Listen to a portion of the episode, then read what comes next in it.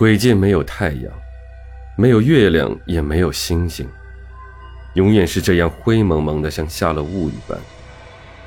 如果谁偶尔看到一方明亮的世界，或是头顶上方挂着几颗星星，那也是喜欢那种环境的人用法术幻化所致，并不是真实。穿过一片昏黄之地，沙华听到断断续续的啜泣声和严厉的斥责声，他知道。快到黄泉路了。果然，没行几步，眼前豁然开朗，但也只是没有刚才那段路灰暗而已。没有太阳的世界，永远不可能四野明亮。一条黄土小路蜿蜒地出现在沙华的脚下，路上已经有了不少人，男有之，女有之，老有之，少更有之。黄泉路上永远不会缺少这样的场景。每个鬼魂或哭泣，或惊恐，更或傻笑不已。鬼差们见惯了这样的场面，手里的鞭子毫不留情地抽打在不肯前行的鬼魂上。他们对黄泉路上又新增了个人，根本视而不见，只顾教训着伏地不起的一个女人。那女人哀痛异常，口中叫喊着：“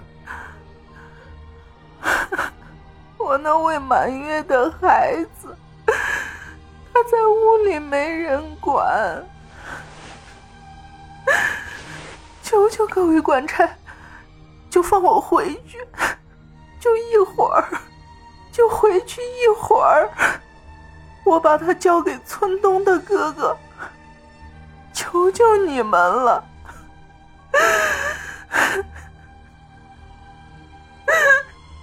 没听说过走上黄泉路还有回头的道理。嘿嘿，快走，快走！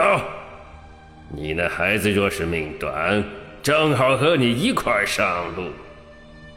满脸络腮胡子的鬼差冷笑连连，毫不怜惜的又一鞭子挥下。沙华心中不忍。尽管他知道这样的事每天都在上演，他上前扶起倒地的女人，那女人的破衣烂衫泄露了他生前的境况。鬼界并不是你想的那样可怕，死了，有时候也是一种解脱。